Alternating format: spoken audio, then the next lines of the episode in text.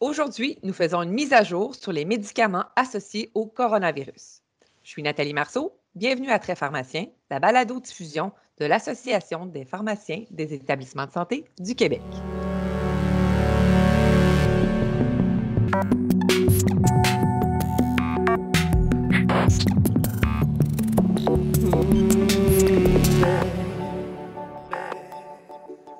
Bonjour fidèles auditeurs. J'espère que vous avez passé un bel été et que vous êtes en forme pour relever les défis de la rentrée et de l'automne. Comme vous le savez, nous avons déjà parlé de la COVID-19 sous différents angles. On a abordé les complications infectieuses avec le Bergeron, le syndrome de détresse respiratoire avec Marc Perrault et la détresse psychologique en temps de pandémie avec Philippe Vincent. Si vous ne l'avez pas déjà fait, je vous invite à aller écouter ces épisodes ou encore les autres qu'on a fait sur la COVID-19. Aujourd'hui, ce qu'on veut faire, c'est faire le point sur les traitements de la COVID-19 parce qu'après plusieurs mois, on commence à avoir plus de recul. Donc, on va parler des principaux médicaments utilisés pour traiter le coronavirus pour le cas où nous serions confrontés à une deuxième vague. Quelles sont les données associées à la dexaméthasone, au remdesivir, à l'hydroxychloroquine, aux anticorps monoclonaux, au plasma convalescent ou au développement des vaccins? Pour relever le défi de cette mise à jour rapide dans le traitement du coronavirus, nous recevons Nathalie Châteauvert, qui est pharmacienne et coordonnatrice de la pharmacie de recherche à l'Institut universitaire de cardiologie et de pneumologie de Québec. Elle est également chercheure associée à ce même centre. Elle est clinicienne en transplantation cardiaque et en néphrologie, ainsi que professeure de clinique à la faculté de pharmacie de l'Université Laval. Bonjour Nathalie. Bonjour Nathalie. Tout d'abord, avant de rentrer dans le vif du sujet, J'aimerais que tu nous expliques un petit peu en quoi tu es impliqué dans la recherche concernant la COVID dans ton établissement. En fait, euh, d'abord, je coordonne, comme euh, tu l'as dit dans la présentation, la pharmacie de recherche du département de pharmacie de l'IUCPQ. C'est l'endroit où on gère les médicaments de tous les projets de recherche qui se tiennent chez nous, dont les chercheurs sont euh, associés à notre centre de recherche. Et on a plus d'une centaine de projets de recherche, là, excluant même ceux de l'oncologie. Et dans le cas de la COVID, évidemment, mon implication fut dans la gestion de ces projets-là, en quelque sorte, l'étude CAPCO, l'étude de REMAP4, l'étude ATTAC, quelques autres. Et euh, je suis aussi membre du comité d'éthique de la recherche à notre institut également. Donc, j'ai vu passer, analyser, contribuer là, à, en fond, l'acceptabilité ou l'acceptation, je devrais dire, des, euh, des, différents projets pour qu'ils soient réalisés dans notre établissement et même ailleurs au Québec, puisque parfois on est les centres, euh, un seul centre évaluateur dans la province. Donc, pour certains projets, nous étions le centre évaluateur. Donc, surtout, je vous dirais, à ce niveau-là là, que mon implication dans la recherche et la COVID s'est tenue. C'est sûr que comme chercheuse euh, associée au centre de recherche, j'ai le privilège d'être impliquée aussi comme co-investigateur dans une étude pilote qui implique un immunomodulateur dans le traitement de la COVID. Alors, j'aurai le plaisir de vous en jaser peut-être un petit peu plus tard dans le, dans le. Tout à fait. Rentrons dans le vif du sujet. Nos auditeurs ont hâte de faire le tour des traitements du coronavirus. Il faut quand même que je note, euh, suite à ce que tu viens de dire, qu'on enregistre le balado le 27 août. Alors, si vous écoutez ça, notre balado le 20 septembre, qu'il y a eu des études majeures entre les deux, ben c'est ça, on est le 27 août. Bon, Nathalie, la dexaméthasone, c'est un médicament dont on a beaucoup parlé en juillet. Ça a suscité beaucoup d'espoir. Peux-tu nous parler un petit peu de l'étude Recovery? En effet, c'est actuellement la dexaméthasone, c'est vraiment le seul traitement qui réduirait la mortalité. Donc, au moment où on se parle, en ce 27 août, euh, c'est devenu un peu le standard de pratique. Actuellement, chez nous, du moins à Québec, on n'a pas beaucoup de cas, mais pour avoir jasé avec des intensivistes et collègues autour de nous, les gens qui vont traiter ces patients-là, c'est devenu notre, notre, standard de pratique. si on a traité un patient COVID demain matin, assurément qu'il recevra la, la dexaméthasone et c'est basé sur, évidemment, les, résultats de l'étude Recovery qui a été publiée là, en juillet dernier. C'est vraiment cette étude-là qui a conduit finalement à cette pratique-là qui aujourd'hui serait probablement le standard. Il y a une autre étude qui s'appelle Glucocovid, qui est aussi répertoriée dans une grosse méta-analyse qui a été publiée récemment le 30 juillet dans le, dans, le BMG. Et euh, dans cette méta-analyse-là, on faisait état de cette petite étude-là qui, qui, allait dans le même sens, dans le fond, que Recovery. Alors, c'est quoi, qu'est-ce que ça nous dit? Qu'est-ce que nous dit Recovery? Recovery, en fait, ce que ça nous dit, peut-être juste pour mettre nos, auditeurs en, place par rapport à ce projet-là, Recovery, c'est une grosse étude de 176 sites. C'est un essai ouvert comparatif les chercheurs relèvent de l'Université d'Oxford en Angleterre. C'était tous des patients qui étaient COVID positifs ou suspectés, mais qui étaient hospitalisés. Puis il y avait plusieurs bras de traitement. Donc là, on parle du bras de la DEX, qui était les patients recevaient dexaméthasone 6 mg une fois par jour, PEROS ou IV, pendant 10 jours ou jusqu'à ce qu'ils soient libérés de l'hôpital, jusqu'à leur congé. C'est une étude de pragmatique et adaptative, c'est-à-dire que Recovery, c'est une étude qui a été euh, désignée au, tout début, au printemps, très tôt, et on, s'est adapté, on a retiré des bras, on a euh, ajouté des bras, on, s'est adapté au continuum de l'évolution de la science que l'on avait par rapport à l'infection euh, de la COVID. Donc, c'est vraiment une étude où on voulait récolter le plus de données possible dans le moins de temps possible. Donc, c'est une étude de la vie réelle. Donc, pragmatique de la vie réelle, pas beaucoup de critères d'exclusion. T'es COVID ou tu l'es pas, suspecté ou pas, euh, entre en domise dans un des bras de traitement. Le bras d'EXA, qui était dans le fond le bras super intéressant, c'est vraiment celui qui, leur issue mesurée primaire, c'était la mortalité à 28 jours. Et leur issue secondaire, c'était des composés de, ventilation et de mortalité aussi. Donc, 6 000 patients, dont 2 100 ont reçu le traitement dexaméthasone. Donc, il y avait un patient sur deux qui recevait la, Un pour deux, en fait, qui recevait la dex par rapport au traitement usuel. Il y avait quand même 36% de femmes, donc c'est pas euh, inintéressant. Et on a diminué la mortalité de 17% toutes classes de patients confondus. Fait que ça, c'est quand même assez impressionnant. Ce qui est ressorti beaucoup dans les journaux, on parlait d'une diminution du tiers de la mortalité. Ça, c'était chez les patients qui étaient ventilés mécaniquement, qui avaient un support respiratoire. On parle d'un NMT de 8 patients. On sait que c'est un droit qui ne coûte pas très cher.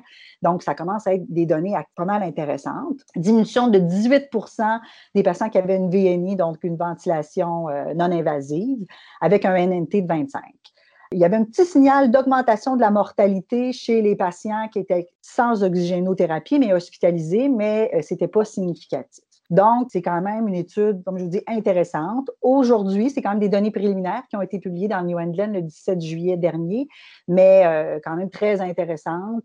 Ben, c'est pour le moment, en tout cas, à mon sens, à moi et pour avoir consulté quelques collègues, notre standard de traitement pour le moment. Fait que pratico-pratique, la dexaméthasone, on la donne à qui maintenant suite à ces études-là? Juste à nos patients hospitalisés? On la donnerait uniquement à nos patients hospitalisés COVID positifs, assurément, assurément. Aucune donnée chez les patients externes. Puis là, ben, c'est sûr que à partir du moment où ils sont hospitalisés, ceux qui en bénéficiaient le plus, c'est ceux qui requéraient de l'oxygène. Sur un patient hospitalisé sans oxygène, ben, le signal, c'est qu'il y avait peut-être même une petite augmentation de la mortalité, ce n'était pas significatif moi, basé là-dessus, ce patient-là, probablement qu'il n'en aurait pas. on va attendre, peut-être qu'on aura d'autres choses. Donc, on aurait euh, les patients qui ont besoin d'oxygène, oxygéno-traité, qui assurément auraient de la Dex, ou IV pendant une dizaine de jours jusqu'au congé. Parfait. Parlant des antiviraux, on le sait, le Santé Canada vient d'autoriser l'utilisation du remdesivir dans le traitement du coronavirus. Est-ce que c'est le nouveau médicament miracle euh, qui ne serait pas euh, de la Dex? En fait, le, remdesivir, euh, c'est un médicament super intéressant, effectivement. On a eu des études aussi intéressantes. On n'a rien eu sur la mortalité, par contre. L'ADEX reste le médicament qui sauve des vies. Le remdesivir demeure un médicament avec lequel on a eu des données intéressantes, plus par rapport à la, la, durée, dans le fond, de l'infection. Donc, le temps que le patient met à se remettre de cette infection-là a été raccourci chez les patients qui étaient exposés au remdesivir. Donc, on parle d'un autre médicament, d'un médicament antiviral qui a été utilisé là, dans l'Ebola, donc qui avait eu quand même des données intéressantes. C'est en fait le premier médicament qui a été autorisé pour la COVID, donc avec cette indication-là. Euh, c'est un médicament qui était disponible là, même au tout début de la pandémie. Il y a sans doute quelques cas au Québec qui ont pu l'avoir via le programme d'accès spécial. Donc, parmi les études publiées, euh, il y avait les données sur l'usage compassionnel. Donc, Guy a quand même publié toutes leurs données. Donc, c'était des études de cohorte observationnelle. Puis, il y avait des résultats intéressants, mais on n'avait toujours pas de groupe contrôle. Donc, ça rendait un petit peu l'interprétation des résultats plus difficile. Il y a eu une première étude randomisée qui a été menée à, Wuhan, en, Chine, qui avait démontré aucun bénéfice significatif par rapport au placebo. Fait que là, on, a, on commençait à avoir des données peut-être plus intéressantes.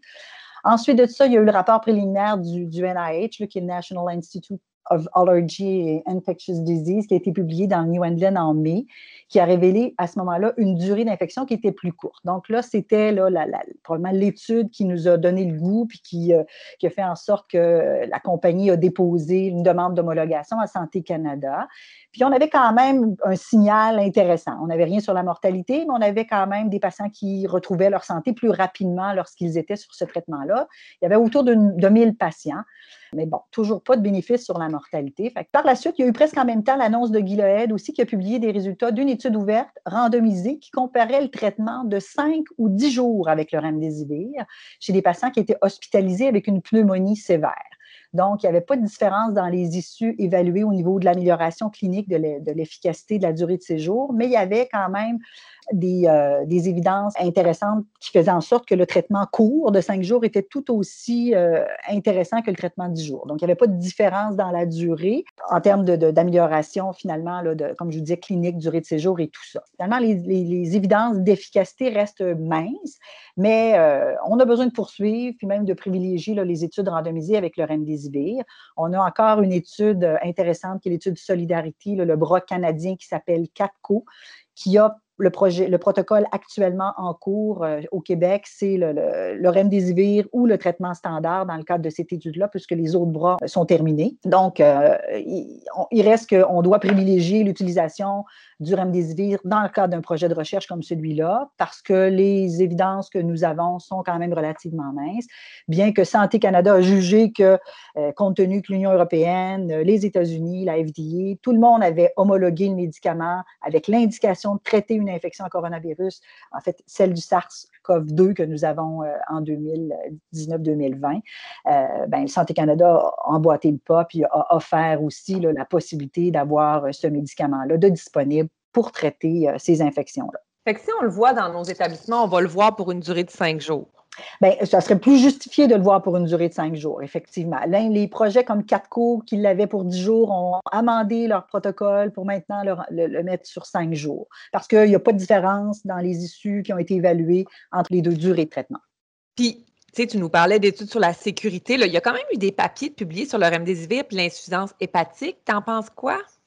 Euh, c'est sûr qu'il reste que ça demeure quelque chose à monitorer mais il n'y a, rien qui, en tout cas, à ma connaissance, dans ce que, il n'y a rien qui semble être ressorti de ces derniers papiers-là, -là, cest à dire celle de la compagnie, l'étude randomisée. Euh, euh, donc, il reste que c'est quelque chose à, monitorer, c'est ce que la monographie nous dit. Donc, j'appliquerais plus un, monitorage de pharmacien que basé sur, euh, ce qu'on a obtenu, là, dans le fond, dicté par ce que nous avons obtenu dans les études. Fait que là, je comprends, l'ADEX, ça demeure mon premier choix, l'adexaméthasone 6 mg. Puis après ça, remdesivir, données discutables. Mm-hmm. Mais bon, si j'en l'essaye, probablement cinq jours. Là, j'aimerais qu'on parle un petit peu, tu sais, de l'enthousiasme qu'on a eu pour l'hydroxychloroquine en mars-avril, puis là, de sa chute, mon Dieu, spectaculaire. Euh, on n'entend plus parler. Euh, c'est plus C'est ça. Veux-tu juste nous revenir, pour ceux qui ne sont pas à jour, pourquoi ça n'a pas marché finalement? Qu'est-ce qui s'est passé? Écoute, il s'est passé pas mal d'affaires. Même moi, j'ai eu la misère à suivre, mais je vais essayer de vous faire un petit peu l'historique de l'hydroxychloroquine. Alors, ce qui s'est passé, on se rappelle au tout début, l'engouement, effectivement, au début de la pandémie, c'était basé surtout sur des données in vitro, sur la diminution de la réplication virale de divers coronavirus qu'on a eu dans le passé, dont le SRAS-CoV-1 euh, dans les années 2002-2003. On, voyait poindre une possible efficacité sur le nouveau coronavirus que nous avions, qui est le SRAS-CoV-2. Donc, il y avait aussi des données chinoises qui, toujours in vitro, un petit peu in vivo, qui euh, sont venues un peu appuyer cet intérêt-là là, c'était le tout début de la pandémie. L'enthousiasme est arrivé. Par la suite, il y a eu plein d'études observationnelles avec le coloré euh, Didier Raoud, le, français, euh, avec des résultats plutôt discordants, une rigueur plutôt douteuse, pas de groupe contrôle, des biais de sélection. Il en donnait à qui ça y tentait, il en donnait pas à d'autres. Fait que là, ça, ça l'a fait, ça l'a choqué beaucoup, beaucoup de scientifiques de la communauté euh, d'infectiologie, bien que c'est un, membre de cette communauté-là. Donc, ça, ça l'a un peu mis de l'huile sur le feu, ça l'a fait des, ça a amené des réactions, mais en même temps, les résultats étaient toujours pas là. Euh, lui était capable de convaincre que ses, résultats étaient positifs, mais dans la dans l'analyse de ceux-ci, euh, ça, ne l'était pas. Fait que les scientifiques un peu de pur et dur, eux autres n'y croyaient pas. Ça prenait des Donald Trump pour y croire, puis pour justement, avec tous ces engouements populaires, étaient capables de convaincre bien du monde d'en mettre dans, leur thé puis dans leur café. Mais bref, c'était pas, en, en termes de science, il n'y avait pas grand-chose là-dedans. Par la suite, ce qui a été le, plus scandaleux, puis ce qui a vraiment probablement cloué le, clou dans le cercueil de l'hydroxychloroquine, ça a été le scandale de la grosse étude qui a été publiée dans Lancet à la fin du mois de mai. C'était une grosse étude d'analyse de registres. En fait, c'était la compagnie Surgisper, c'est ça, qui avait réussi à colliger chez plus de 96 000 patients euh, dans 670 hôpitaux et plus sur six continents. C'est quand même une grosse affaire. C'est une grosse affaire. Il avait colligé les données euh, du devenir des patients exposés à l'hydroxychloroquine et il avait obtenu des données quand même assez percutantes parce que ça augmentait la mortalité, puis surtout de causes cardiovasculaires, donc des arythmies ventriculaires que les patients faisaient. Ça l'a évidemment fait couler beaucoup d'encre dans la population euh, scientifique et journalistique. Là, les gens ont dit Eh mon Dieu, ça tue le monde finalement. Il y avait des les précautions que, que, les études de Raoul, puis que les gens, les scientifiques qui n'étaient pas d'accord disaient On vous l'avait dit, c'est pas de l'homéopathie, puis c'est pas quelque chose euh, euh, qu'il faut donner puis mettre dans la soupe de tout le monde. Mais par contre, ce qui est arrivé quand euh, ce scandale-là est arrivé, c'est qu'il y avait un des trois auteurs qui était propriétaire ou qui, du moins, qui était un des directeurs importants de la compagnie Surgister. Puis les trois autres ont émis des doutes sur la, la rigueur des résultats, émis des doutes sur les chiffres, trouvaient que c'était suspicieux un peu, c'était très rapide la vitesse à laquelle Surgisper a été capable de fournir des données pour autant de patients de partout dans le monde il y avait des écarts épouvantables. Le nombre de décès en Australie dépassait le nombre de décès dans, le pays. Alors, le nombre de décès de la COVID. Après ça, euh, la façon de donner l'hydroxychloroquine aux États-Unis allait à l'encontre des recommandations de la FDA, donc de, la monographie du produit, même pour l'indication de, de l'infection. Donc, ça ne tenait pas la route. Alors, il y a trois des auteurs et la revue Lancet qui a dit, bon, on veut avoir les résultats, on va former un comité indépendant, puis on va se replonger dans les résultats, on va refaire des analyses. Ce que la compagnie a refusé de faire. Alors, ils ont dit, non, nous autres, on ne vous les fournit pas, les résultats, euh, on est sûr de notre affaire, on a des ententes de confidentialité avec les établissements qui nous ont donné accès, alors non, vous ne les aurez pas. Donc, ça l'a choqué évidemment. Le Lancet euh, a retiré son papier. Les, trois, les deux autres auteurs qui collaboraient avec un des autres ont décidé de retirer leur nom également. Quand la publication est arrivée, les autres études qui travaillaient avec l'hydroxychloroquine, qui étaient importantes, ont aussi décidé de, retirer leur bras hydroxychloroquine, disant, écoute, ça n'a pas de bon sens, ça tue le monde. Mais là, finalement, avec la rétraction, ils ont dit, ben, nous, on va remettre nos bras hydroxychloroquine, puis on va faire nos propres analyses intérimaires. Ce qu'ils ont fait. Donc, Solidarité a repris son bras, a fait des analyses pour finalement dire, c'est futile, ça donne rien. Ils ont dit, parmi nos données, ça tue pas le monde, mais ça les sauve pas non plus. Euh, Recovery a fait la même chose. Euh, ils ont annoncé mettre fin au recrutement des patients dans le groupe hydroxychloroquine faute de bénéfices tout simplement après l'analyse intérimaire de leurs résultats. Finalement, c'est terminé. L'hydroxychloroquine, on ne travaille plus avec ça. Euh, il y a aussi l'étude euh, PEP-RCT, une étude qui s'est tenue aussi là, dans le réseau CUSUM. Je pense qu'un des chercheurs était même co-investigateur dans ce projet-là, a été aussi cessé là, prématurément. C'était de la prophylaxie post-exposition. Donc, c'était des patients en contact avec des, patients COVID positifs, avec des critères particuliers, mais qui n'étaient pas hospitalisés soit qu'ils étaient COVID positifs ou ils étaient seulement en contact avec un cas confirmé. On se rappelle qu'eux recevaient des hautes doses d'hydroxychloroquine, 1400 mg la première journée, par la suite 600 mg pendant quatre jours. Donc, c'était des bonnes doses. Ça a été publié dans New England aussi le 6 août dernier, c'est quand même intéressant. Euh, puis ça, ben, c'est clair, pas de différence dans l'efficacité, pas de différence dans la mortalité non plus. Donc, euh, Il reste quelques études en cours au Canada, notamment l'étude Heroes pour les travailleurs de la santé, les enfants, mais personnellement, mes espoirs sont, sont vains par rapport à l'hydroxychloroquine. Bon, fait que euh, je, t'écoute, je, je, comprends que c'était euh, le meilleur et le pire de la recherche en temps de pandémie. Oui, vraiment. On a eu à gérer toutes sortes d'affaires, toutes sortes de publications, des rétractions. Moi, j'avais jamais vu ça. Quand même, euh, quand même intéressant. Une histoire à, raconter dont on se souviendra probablement longtemps. Probablement. Mais parlons un peu euh, d'une autre controverse en termes euh, d'autorisation. La FDA américaine a autorisé l'utilisation du plasma convalescent je comprends que c'est peut-être suite à des pressions du, politiques du gouvernement américain actuel. Je, sais qu'on est pharmacien, mais qu'est-ce qu'on devrait penser de, l'utilisation du, du plasma convalescent? Écoute, tu l'as bien dit, hein, moi je ne suis pas la spécialiste, mais ça m'intéresse parce que c'est un traitement quand même, je pense que c'est une option prometteuse dans, le traitement de la COVID, le, plasma convalescent. On, sait ce que c'est, hein, c'est dans le fond des anticorps collectés de patients qui ont été infectés par le virus, qui sont par la suite réadministrés euh, aux patients. Effectivement, la FDA a émis une autorisation d'utilisation, comme tu le dis, d'urgence. Là, puis là, ça a amené les journalistes à s'intéresser de plus en plus à ça. C'est vieux comme la Terre, ça, le plasma convalescent. Ça existe depuis plus de 100 ans. Ça a été étudié dans différents autres types d'infections. Je pense que les grands chercheurs euh, sont confiants, mais en même temps, euh, je pense que ça sera sans doute pas la panacée, mais ça peut nous donner des options, hein, du moins là, en ce qui a trait à, son utilisation. Il y a des études en cours partout dans le monde. Mayo et John Hopkins aux États-Unis semblent être les leaders dans ces traitements-là. Euh, la FDA a beaucoup, beaucoup facilité aussi la mise en place d'études avec cette approche d'immunité passive. les données à date sont basées sur aucune étude randomisée contrôlée, mais des signaux positifs quand même sont, ressortis sans effet délétère. Comme on a l'expérience d'utiliser cette pratique-là dans d'autres infections ou d'autres situations, il semblerait que ça soit quand même sécuritaire, puis c'est pas là la préoccupation. Je comprends que les bénéfices seraient potentiellement supérieurs aux risques euh, en attendant de savoir si on a une efficacité. Absolument, c'est ça. Puis il y a, l'étude Concorde qui est toujours en cours au Canada, même au Québec. Je pense que dans votre coin Montréal, tout ça, vous avez, euh, je pense que c'est en cours. Chez nous, c'est pas tout à fait commencé, mais on a un investigateur dans notre établissement là, qui est impliqué.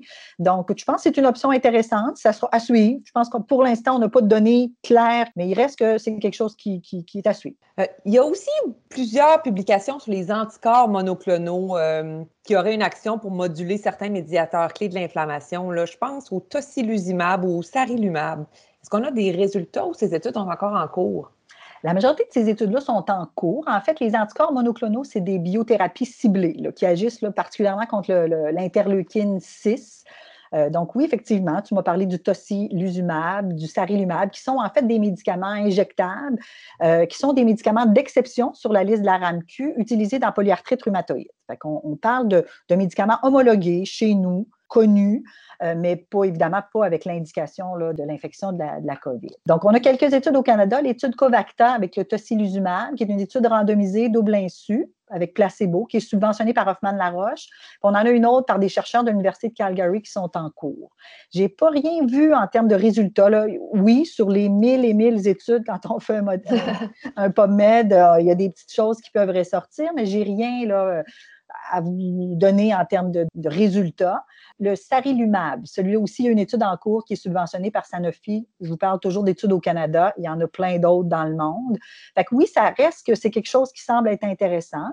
Les grandes études de l'OMS, comme Solidarité ou euh, Recovery euh, du côté européen, euh, eux ont intégré plus les interférons, qui présentent aussi un intérêt dans la COVID. L'interféron bêta-1 alpha, qui fait partie des médicaments d'intérêt qu'on va voir.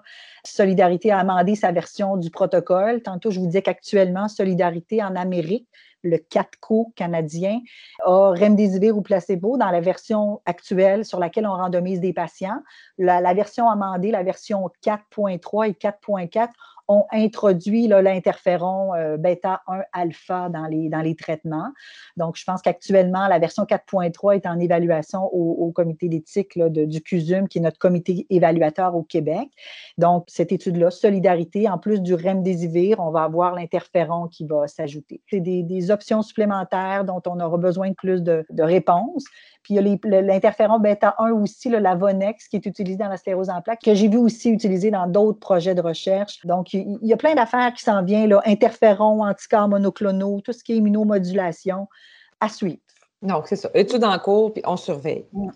Nathalie, je suis aussi curieuse parce que dans notre premier balado sur le coronavirus, le 25 mars avec Nancy Chian, elle parlait beaucoup des inhibiteurs de la protéase, entre autres le lopinavir, ritonavir.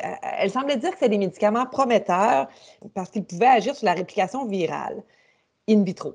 Puis là, cinq mois plus tard, il me semble que j'en entends pas parler du tout. Pourquoi? En effet, hein, euh, euh, ce qui est arrivé avec ces médicaments-là, en fait, c'est un petit peu comme l'hydroxychloroquine. Ils ont un peu fait partie des analyses intérimaires des grandes études. Je vous ai parlé de solidarité, je vous ai parlé de, recovery. Ils avaient tous deux des bras Caletra ou lopinavir, ritonavir, qui, au moment où euh, ils ont fait les analyses intérimaires, ils ont réalisé que c'était futile. Il n'y avait aucun bénéfice à, poursuivre les traitements. Donc, euh, il y avait quand même plusieurs études. Là, je vous ai parlé de ces deux-là parce qu'elles ce sont probablement les plus importantes. Mais il y avait plusieurs études randomisées, des cohortes rétrospectives qui ont rapporté vraiment aucune donnée positive sur les paramètres mesurés de mortalité, de durée d'hospitalisation et tout ça. Euh, un autre agent que Nancy Chian nous avait parlé, c'était la colchicine. Puis elle parlait qu'il y avait peut-être une étude en cours sur la colchicine à Montréal. Est-ce que ça dit quelque chose? Oui, effectivement. Moi aussi, quand j'ai présenté la webconférence sur les études de la COVID, je vous ai parlé parce que je, pense que c'est une étude dont on doit être fier. C'est un chercheur euh, québécois, docteur Tardif de l'ICM, qui a en fait écrit l'étude, le projet Col Corona, qui euh, se tient dans plein, plein, plein pays dans le monde. Puis le projet est toujours en cours. Ils ont eu même récemment, fin juin, une analyse intérimaire. Donc, leur DSMB, leur comité de surveillance s'est réuni, a effectué une analyse des données intérimaires sans doute positif ou en tout cas pas négatif parce qu'ils n'ont pas arrêté l'étude, puis pas non plus dangereux. Souvent, quand les études sont, dangereuses ou très futiles ou donnent absolument rien, on arrête le projet pour futilité. Mais ce n'est pas le cas. Il reste une centaine de patients à recruter dans cette étude-là environ, sur les 6 000 qui étaient prévus au départ. Puis on me dit que les résultats sont attendus d'ici la fin de l'été. Fait que c'est quand même intéressant. Ça, j'ai lu ça il y a quelques semaines, mais bon, disons que peut-être en, cours d'automne. Euh, ils ont même élargi le recrutement peut-être pour accélérer tout ça en Afrique, en Amérique du Sud tout récemment. Donc, une étude très intéressante dont on a hâte d'avoir les résultats. on se rappelle que cette étude-là était chez des patients à domicile, donc pas des patients hospitalisés, COVID positif. On est chez nous, on est traité, on reçoit un appel de l'équipe euh, de recherche de Col Corona pour nous demander si on a de l'intérêt à participer au projet. Donc, à, suivre, puis euh, hâte de voir les résultats. Hmm, tout à fait. J'allais te demander s'il y avait d'autres études québécoises qu'on devrait surveiller, mais en fait, parle-nous donc un peu de l'étude que vous mettez en place à l'IUCPQ puis dans, dans laquelle tu es euh, un co-chercheur. Euh, l'étude COSI, ça s'appelle comme ça. C'est une étude, en fait, qui émane de chercheurs de chez nous à l'UCPQ. Donc, Dr. David Marcelet, qui est un chercheur fondamental, qui détient une expérience solide, entre autres, dans tout ce qui a trait à l'immunomodulation, les atteintes pulmonaires, l'utilisation des immunomodulateurs dans les atteintes pulmonaires et tout ça. Puis, il a eu à un moment donné l'idée d'écrire, parce qu'il était assez familier avec le fingolimod, qui est un médicament utilisé dans la sclérose en plaques. Puis, euh, il y avait des signaux quand même très intéressants dans le rétablissement des infections virale chez, ces animaux de laboratoire. Fait a eu l'idée d'écrire quelque chose dans la COVID.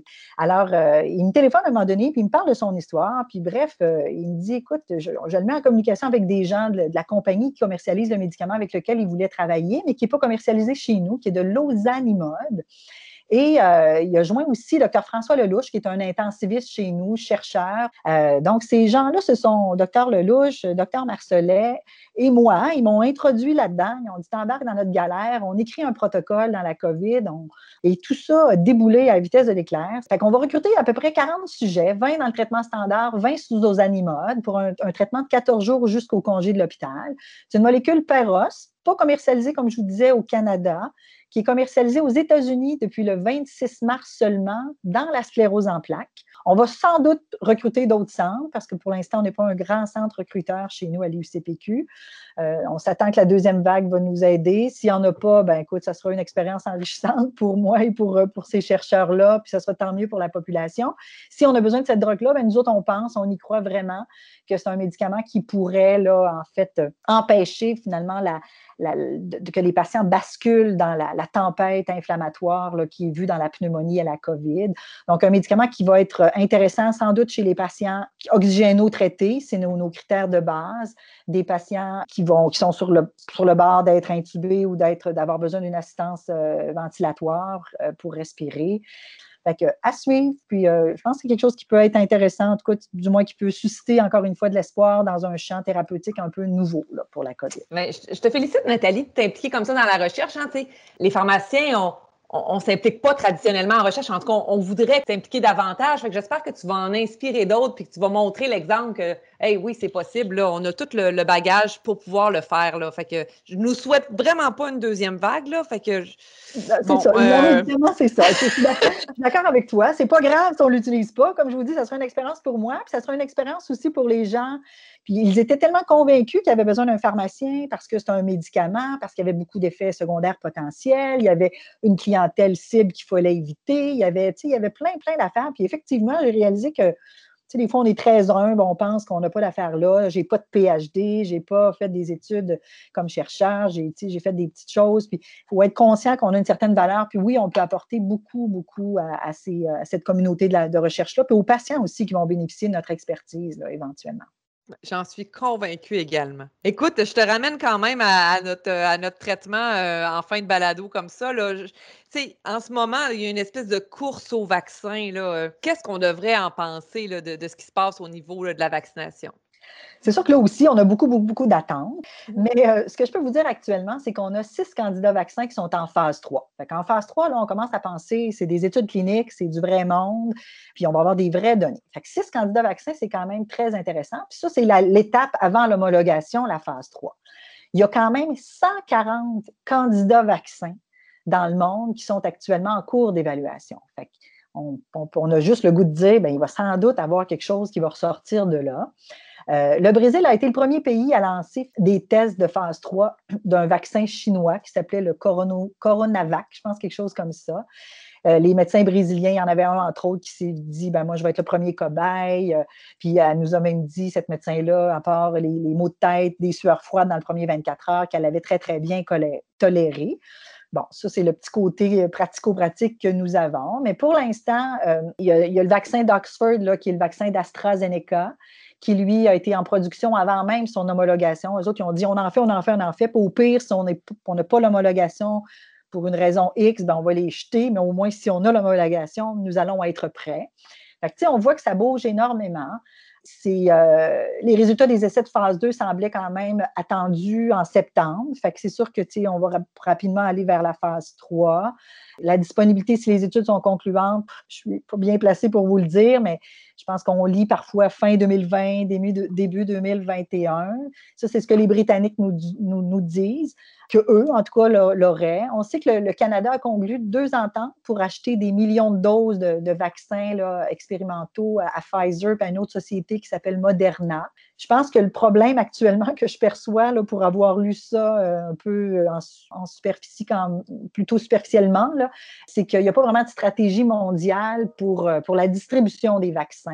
Du moins pas pour l'instant. Fait que moi, ça me fait peur un peu, le chaos, comment ça, si le vaccin s'avère intéressant, qui va l'avoir, comment. Nos pharmaciens d'officine vont peut-être pouvoir vacciner plus vite qu'on pense. Puis ça prendra sans doute pas 5 à 10 ans pour en avoir un, mais combien de temps? Je saurais pas vous dire. Ça prend une boule de cristal. Vraiment, ce que je n'ai pas. Écoute, merci Nathalie d'avoir accepté de nous faire cette mise à jour euh, sur le coronavirus. Pas facile quand même, il y a beaucoup, beaucoup de données. Il faut, euh, faut, se lancer. Alors, tu as, réussi avec brio, je te remercie. Merci, merci infiniment. Chers auditeurs, merci de vous être joints à moi à nouveau pour cet épisode. En ce moment, on planifie nos prochains balados pour l'automne. Je peux vous dire qu'on a l'intention de parler de clinique, mais dans l'optique des nouvelles activités associées à la loi 31. On va également vous concocter un petit balado hors série sur des notions de productivité. J'espère que vous allez apprécier euh, nos petites sorties dans euh, des hors-séries, hors clinique. Si vous avez des commentaires sur nos balados ou si vous désirez nous proposer des sujets, n'hésitez pas à communiquer avec nous par courriel à info.apesquebec.org. Sur ce, je vous dis à la prochaine et bonne rentrée.